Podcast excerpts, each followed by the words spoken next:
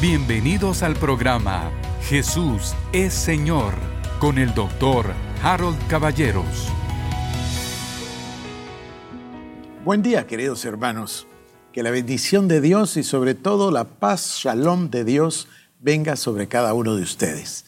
Que el Señor bendiga con su paz, con su amor y con la comunión del Espíritu Santo, su hogar, su familia, su trabajo, pero sobre todo su corazón. Bueno, quiero comenzar el día de hoy una serie de programas. Ustedes recordarán de una manera especial cuando tratamos el tema de la parábola del buen samaritano. Cómo Dios Todopoderoso inspira al evangelista para que en, apenas una cápsula nos dé la historia completa de la redención en la parábola del buen samaritano. Hoy me voy a acercar a tres parábolas más en el Evangelio según San Lucas, en el capítulo número 15, y voy a tratar una continuación del tema que hemos venido desarrollando. Recuerden ustedes que hablamos de la redención, hablamos de ese glorioso plan de redención. Hablamos nosotros de la encarnación, de la expiación, de la redención. Y luego usamos una palabra que a mí me parece de lo más especial, que es la palabra identificación. Es parte interesantísima, importantísima, fundamental de la revelación paulina. El tema de la identificación se refiere a que nosotros estamos plenamente identificados con Cristo Jesús. Dice Pablo, fuimos crucificados con Él, resucitamos juntamente con Él. Hubo un trabajo sustitutorio de parte de Cristo hacia la raza humana. Y el Señor, fíjense esto, se recuerdan que yo suelo decirles esa frase tan bonita de Derek Prince, el intercambio divino. Bueno, eso es lo que sucedió quisiera borrar algo que la tradición y la religión ha puesto en nuestra mente. Hemos visto a Jesús como un mártir y entonces pensamos que Él fue martirizado por nosotros. Bueno, no es exactamente así. Jesucristo hizo un trabajo de sustitución. Él nos sustituyó. Ya no sabemos de memoria el pasaje, ¿verdad? De segunda de Corintios. El que no conoció pecado fue hecho pecado para que nosotros fuésemos hechos la justicia de Dios en Él, en Cristo Jesús. Ese trabajo de sustitución se da en realidad en dos vías. El Señor nos sustituyó, tomó nuestros pecados, tomó nuestras dolencias, tomó nuestras iniquidades, tomó nuestras enfermedades. El castigo de nuestra paz fue sobre Él. Tomó nuestra naturaleza pecaminosa. El que no conoció pecado fue hecho pecado e insisto en el hecho de que en realidad no dice que nuestros pecados fueron sobre Él, no dice, dice que fue hecho pecado. ¿Por qué? Porque el Señor Jesucristo tenía un cuerpo como el cuerpo de Adán. El Señor Jesucristo no conoció pecado, nunca pecó, fue tentado en todo, pero no pecó. Entonces el Señor Jesucristo tenía esa vida eterna que, de la cual gozaba Adán y Eva antes de la caída. En ese sentido, entonces, nosotros nos damos cuenta de que el Señor fue hecho pecado. El Señor, Dios Todopoderoso, puso la naturaleza pecaminosa sobre él. De otra forma no hubiera podido morir. El Señor Jesús no hubiera muerto si no hubiera llevado nuestro pecado. Cuando Él se hizo nuestro pecado, nuestras dolencias, nuestras iniquidades, nuestras enfermedades, entonces murió. De hecho, si revisamos bien en el capítulo 53 de Isaías, nos vamos a dar cuenta que hubo dos muertes. De primero hubo una muerte espiritual y entonces se pudo producir la muerte física. Un día deberíamos tratar ese tema, es apasionante. Primero el Señor se hizo pecado. Ahí es donde pudo entrar la muerte a su cuerpo y llevó nuestras dolencias y nuestras enfermedades. Sufrió las iniquidades de toda la raza humana, sufrió las iniquidades de todos los que habían existido, llevó el pecado de todos. Por eso el Señor Jesús pasó tres días y tres noches hasta que resucitó, habiendo cumplido todas las demandas de la corte celestial y habiéndonos justificado. Por eso dice, Él fue justificado en su resurrección y nosotros fuimos justificados en Él. Pero bueno, este tema de la identificación me lleva hoy a un pasaje maravilloso. Se trata de tres parábolas. Vamos a poner más atención a la última, a la tercera, que es la parábola del hijo pródigo. Pero voy a leer el capítulo completo porque constituye una base para que comprendamos un principio. Este es el principio. Ya he venido repitiéndole, continúo. Dios es amor. Ya sé que parece ridículo porque todo el mundo escucha y repite esa frase, pero escúcheme lo que voy a decir. No dice que Dios es poder. Claro, por supuesto que tiene poder, Él es el Todopoderoso, pero cuando se va a describir la esencia misma, profunda, de la persona de Dios, la Biblia nos dice, Dios es amor. Y si entendemos la Biblia, desde el libro de Génesis hasta el libro de Apocalipsis, nos vamos a dar cuenta que hay un eje transversal del amor de Dios manifiesto en el pacto. Por eso nosotros nos vamos a dedicar al estudio de los pactos. Me parece que es importantísimo, porque entonces vamos a comprender la manifestación, el desarrollo de ese amor de Dios. Tenemos que concebir nosotros el plan de Dios como Él lo imaginó. ¿Cómo? ¿Cómo lo podemos entender? Dios es amor y Dios deseaba crear a una criatura con quien tener comunión, con quien tener compañía.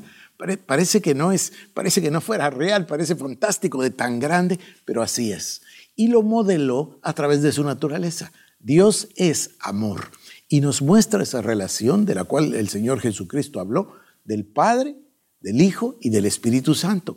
Una plena comunión, una plena comunicación, a tal punto que son tres, pero es uno solo. Bueno, eso es lo que el Señor desea tener con su iglesia. Por eso dice que la iglesia será la esposa de Cristo y reinará con Cristo por los siglos de los siglos. Debemos comprender ese tema para que tomemos nuestro lugar en el plan de Dios. Ya estaremos nosotros haciendo énfasis en el tema de la paternidad de Dios y de nuestra relación con Dios como hijos. Eso buscaremos el día de hoy. Voy a llevarle a un pasaje que me parece a mí maravilloso. Dice Lucas capítulo 15, verso 1. Se acercaban a Jesús todos los publicanos y pecadores para oírle. Los fariseos y los escribas murmuraban diciendo, este a los pecadores recibe y con ellos come. El Señor Jesucristo recibió a los publicanos, a los pecadores y, el colmo de todos los colmos, a los cobradores de impuestos. Y se fue a comer con ellos y los llevó a cenar. Y fíjense ustedes, cenar en la cultura de la Biblia implica tener comunión, ¿no? No es a veces como nosotros que, que comer es nada más el acto de suplir una necesidad del cuerpo. No, no, no, es un acto social, un acto de comunión. Y el Señor fue a cenar con ellos y se sentaron con él los publicanos, se sentaron los cobradores de impuestos. Esto era algo terrible para los judíos, mucho más para los fariseos, esta secta tan rígida, tan religiosa, que no podían entender que lo peor de lo peor, de lo peor de la sociedad, que eran los cobradores de impuestos, a lo mejor usted no ha pensado en Mateo en este sentido, pero los cobradores de impuestos eran judíos. En el sistema de Roma usaban a unos judíos porque los judíos eran los que mejor conocían las actividades económicas de sus hermanos judíos. Entonces, los romanos nombraban a un judío para que cobrara los impuestos en un área, porque él era el que sabía las ganancias de cada uno, y éste ganaba un sueldo de parte del imperio romano y muchas veces también le ponía un sobreprecio a los impuestos. De manera que estos cobradores de impuestos eran de la gente más rica, porque ellos eran de los que más dinero recibían. Claro, del otro lado, los judíos y en especial los fariseos en la sinagoga, los repudiaban de una manera completa.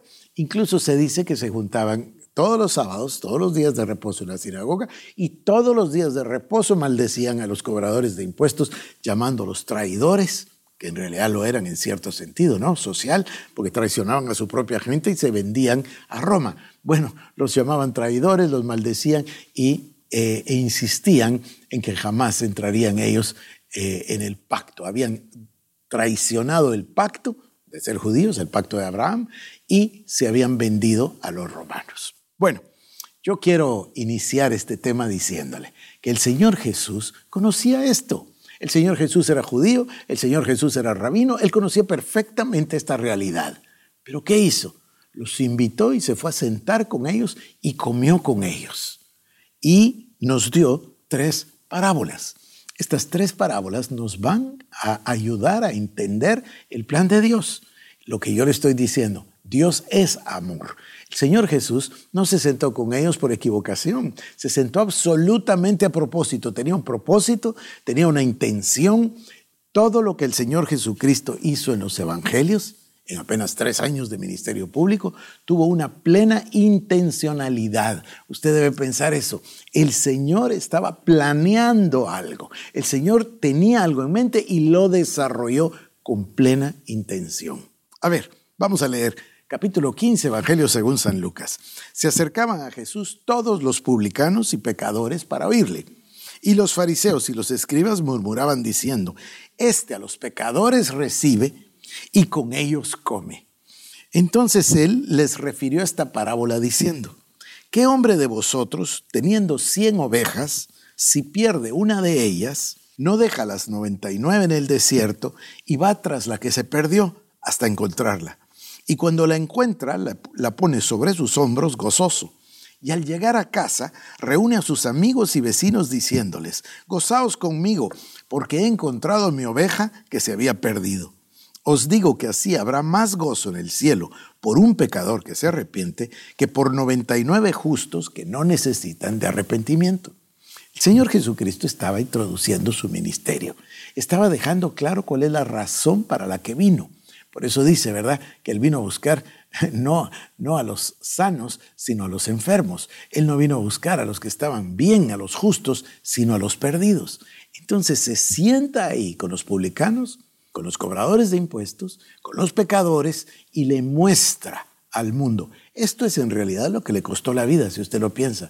Los religiosos y en especial los fariseos van a perseguirle hasta matarle porque ellos creen que está desacreditando la religión judía cuando en realidad la estaba cumpliendo en su fase o en su personificación como el Mesías. El concepto es este. Os digo que habrá más gozo en el cielo por un pecador que se arrepiente que por 99 justos que no necesitan de arrepentimiento. Y la segunda parábola es similar. Continúa y dice, ¿o qué mujer que tiene 10 dracmas, si pierde una dracma, una moneda, no enciende la lámpara y barre la casa y busca con diligencia hasta encontrarla. Esta parábola tiene dos sentidos en realidad. Un sentido se refiere a las arras. Se recuerda que en el matrimonio, y hablamos de la boda judía, el novio daba unas arras, normalmente daba diez monedas. Y si, una mujer hubiera perdido una, había perdido una de las arras, ya sus arras estaban incompletas y tenía que buscarlas. Ese es un significado. No, no necesitamos en realidad profundizar en él el día de hoy. Pero dice así, dice, ¿o qué mujer que tiene diez dracmas, si pierde una dracma, no enciende la lámpara y barre la casa y busca con diligencia hasta encontrarla? Y cuando la encuentra reúne a sus amigas y vecinas diciendo, gozaos conmigo porque he encontrado la dracma que había perdido. Y miren la enseñanza del Señor Jesús en el verso 10. Así os digo que hay gozo delante de los ángeles de Dios por un pecador que se arrepiente. Voy a releer el verso 7 y el verso 10. Esta es la moraleja de ambas parábolas, o la enseñanza, mejor dicho. Os digo que así habrá más gozo en el cielo por un pecador que se arrepiente que por 99 justos que no necesitan arrepentimiento. El verso 10 dice, así os digo que hay gozo delante de los ángeles de Dios por un pecador que se arrepiente. El mensaje es clarísimo. El mensaje se refiere a que Jesús vino para que los que no le conocen le puedan conocer. Aquí voy a adentrarme en el centro del mensaje. Mire, nosotros solemos pensar en el pecado o solemos pensar en Dios o solemos pensar en la salvación como algo que se le da a una gente que no lo merecía. En cierto modo tiene razón, pero déjeme explicarle. Dios Todopoderoso creó al hombre y a la mujer, a Adán y Eva, para tener comunión perpetua con ellos. Les hizo toda la creación y puso a Adán en el centro del jardín y lo puso a Adán y Eva, varón y hembra los creó, como señores de toda la creación. Y les dijo, ustedes guárdenlo, ustedes cultívenlo, y les dio todo. Adán no conocía la carencia. Adán no conocía la necesidad, Adán no conocía la enfermedad, Adán lo único que tenía era una estrecha, íntima comunión con Dios que se paseaba con ellos en el aire de la tarde, dice. Tenía una comunicación perfecta, vivía rodeado de la gloria de Dios y además nos muestra que ni siquiera tenía conciencia de su cuerpo. No tenía conciencia de estar desnudo y sin duda no tenía necesidades ni de abrigo, ni de frío, ni de calor, ni de eso, porque estaba rodeado de la gloria de Dios. Él estaba en un lugar de perfecta comunión con Dios. ¿En qué consiste el pecado? ¿Qué es lo que le ofreció la serpiente a Eva? Le ofreció lo único que no podían tener, seréis como dioses. Y al decirle seréis como dioses, conociendo el bien y el mal, en realidad se refería a ser independientes de Dios. Lo único que ellos no eran, eran Dios. Eran unas criaturas creadas, pero vivían en, en un estado de absoluta perfección. La serpiente toca el punto medular y les dice, no, no, no, eso no es cierto, no moriréis, sino que sabe Dios que ustedes serán como dioses conociendo el bien y el mal. Y ellos optan, y este es el verdadero pecado, optan por ser independientes de Dios. Fíjese bien lo que voy a decir. Dios lo que quería era una relación. Los creó, varón y hembra, los creó todo perfecto para tener comunión con ellos. Y venía y descendía, porque nos lo dice, en las tardes para estar con ellos. Y ellos optaron por traicionar a Dios buscando su independencia. Claro, Pocos sabían en ese instante que no solo estaban buscando su independencia, sino que en realidad, y se lo voy a leer en un momento, estaban convirtiéndose en esclavos de Satanás. Por supuesto, tampoco tenían, y nosotros no hemos tenido hasta la revelación de Pablo, la plena conciencia de que no es que se hicieran solo siervos de Satanás, se hicieron hijos de Satanás. ¿De dónde los saco? Pues del Señor Jesucristo, que les dice, vosotros sois de vuestro padre el diablo. Entonces, abandonaron la paternidad de Dios, tomaron la paternidad del diablo, tomaron la naturaleza del diablo y se convirtieron en hijos del diablo. Todo esto está en la revelación paulina en la que estamos haciendo énfasis. Entonces ellos que perdieron su relación con Dios buscando la independencia, y quiero decirle algo, el buscar la independencia de Dios, el buscar ser libres de Dios, ese es realmente el fondo del pecado. ¿Qué se produjo? Exactamente eso. Se produjo la separación de Dios, que se llama muerte espiritual. Ya se lo decíamos allá en la parábola del buen samaritano, que el hombre quedó medio muerto. Claro, medio, porque quedó vivo en el cuerpo, vivo físicamente, pero muerto espiritualmente. La muerte espiritual es la separación de Dios. O sea, Adán y Eva no se dieron cuenta del error tan grande que cometían buscando la independencia, buscando ser como Dios buscando ser como Dios, se convirtieron en realidad en parte de la simiente de la serpiente. Eso es lo que pasó. Y por el pecado de uno, dice Pablo, entró el pecado en todos nosotros. O sea que ahora nosotros venimos a ser, usted ya se lo he leído varias veces en los Salmos, en iniquidad me concibió mi madre, en maldad me dio a luz, etc. Nosotros nacemos con el pecado y por eso necesitamos salvación. Ahora déjeme darle otra perspectiva totalmente diferente nosotros perdimos la relación con Dios. Y cuando perdimos la relación con Dios, por buscar la independencia, y cuando perdimos me refiero a Adán y Eva, y por supuesto toda la, toda la humanidad con ellos, cuando perdimos la relación con Dios, entonces necesitamos el reencontrarnos con Dios. Esto es lo que la palabra llama el ministerio de la reconciliación. Fíjese, perdimos la relación con Dios. Muchas personas piensan que Dios es un Señor austero, difícil, lejano, que está solamente para señalar el pecado de todos nosotros. No, no, no, no, no. Todo lo contrario. Dios es un Padre amoroso que hizo un plan y una creación perfecta para unas criaturas que Él creó para tener comunión con ellos. Y ellos se fueron. Ellos le abandonaron, ellos le traicionaron, ellos le dejaron. Fíjese, el tema de la perdición no es un tema solamente de cometer pecados. Esto es un error, es una visión muy pequeña. El tema de la perdición o el tema de, estar fuera del reino, el tema del pecado, se refiere en realidad a haber roto una relación. ¿Cuáles son las relaciones más importantes que usted y yo tenemos? Son las relaciones con nuestra familia Eso es lo más importante que tenemos. ¿A qué se deben? Nos van a decir los psicólogos y los eh, consejeros cristianos.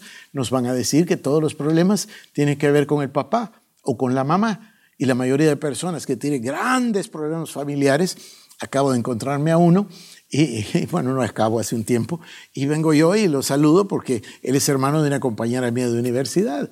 Entonces la pregunta fue, hola, ¿cómo estás? ¿Qué tal? ¿Cómo está tu hermana? Era la pregunta natural, si y yo fuimos compañeros cinco años en la universidad. Y él me contesta, yo a esa ahí, me da un montón de palabras. Dice, yo no la veo desde hace 20 años, yo no le hablo. Y me empezó una cosa así enorme. Yo dije, ¿a qué hora me metí en esto? ¿Por qué? Porque las relaciones filiales son verdaderamente importantes.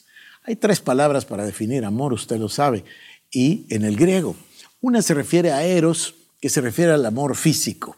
Bueno, por, eso viene de ahí viene la palabra erótica o erotismo, etcétera, ¿no? Se refiere puramente a la relación física. Luego viene el amor filial. Y este es un amor superior al físico. El amor filial es el que se tiene con la familia.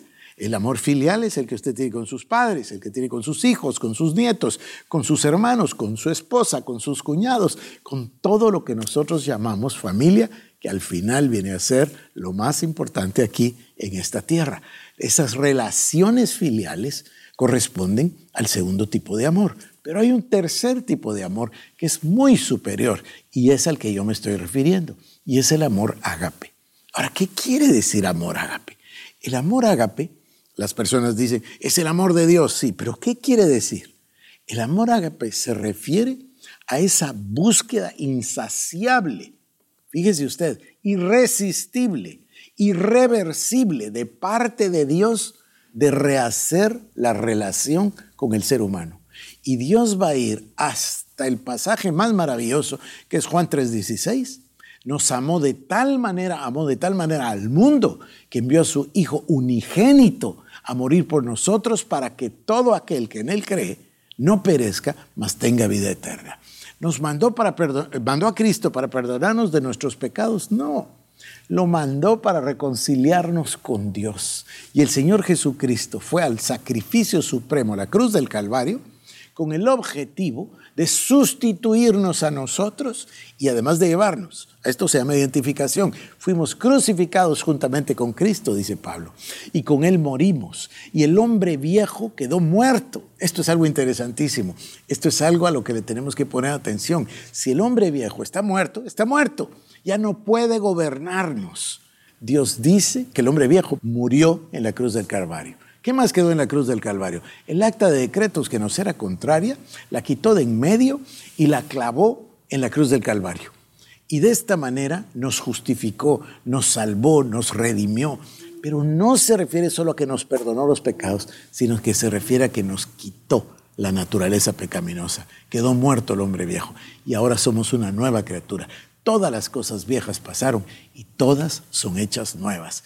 Esta es la grandeza de la revelación paulina y esto es lo que va a contribuir a quitar de nosotros esa conciencia de pecado, ese complejo de inferioridad, ese sentido de condenación, ese sentimiento de indignidad, que nos sentimos no somos dignos de Dios. ¿Por qué? Porque estamos engañados o por la ignorancia o por la religión. Necesitamos comprender entonces que lo que Cristo vino a hacer fue a reconciliarnos con Dios. Y nos dio, dice la palabra, el espíritu de adopción por el cual podemos clamar Abba Padre. Y nos hizo herederos de Dios, hijos, coherederos con Cristo Jesús. Y por eso puede decir la palabra, todo es vuestro. Este sentido de identidad es verdaderamente extraordinario. No he entrado a la parábola del Hijo Pródigo, pero le voy a mostrar cada uno de los pasos por los cuales Dios hace el mayor de los esfuerzos y Cristo hace el esfuerzo supremo de la muerte en la cruz con el objetivo de reconciliarnos, de concedernos ese espíritu de adopción, de llevarnos de vuelta a la posición de hijo. Yo he querido ilustrarle esto en las ah, semanas anteriores y voy a repetirlo. Un niño, un hijo de uno, y no importa que sea niño o que sea joven o que sea adulto como mis hijos, no tiene ningún sentimiento de inferioridad, ni de indignidad, ni de falta de entrada. No, no, no. Al contrario, ellos se sienten 100% libres de ir a la casa paterna.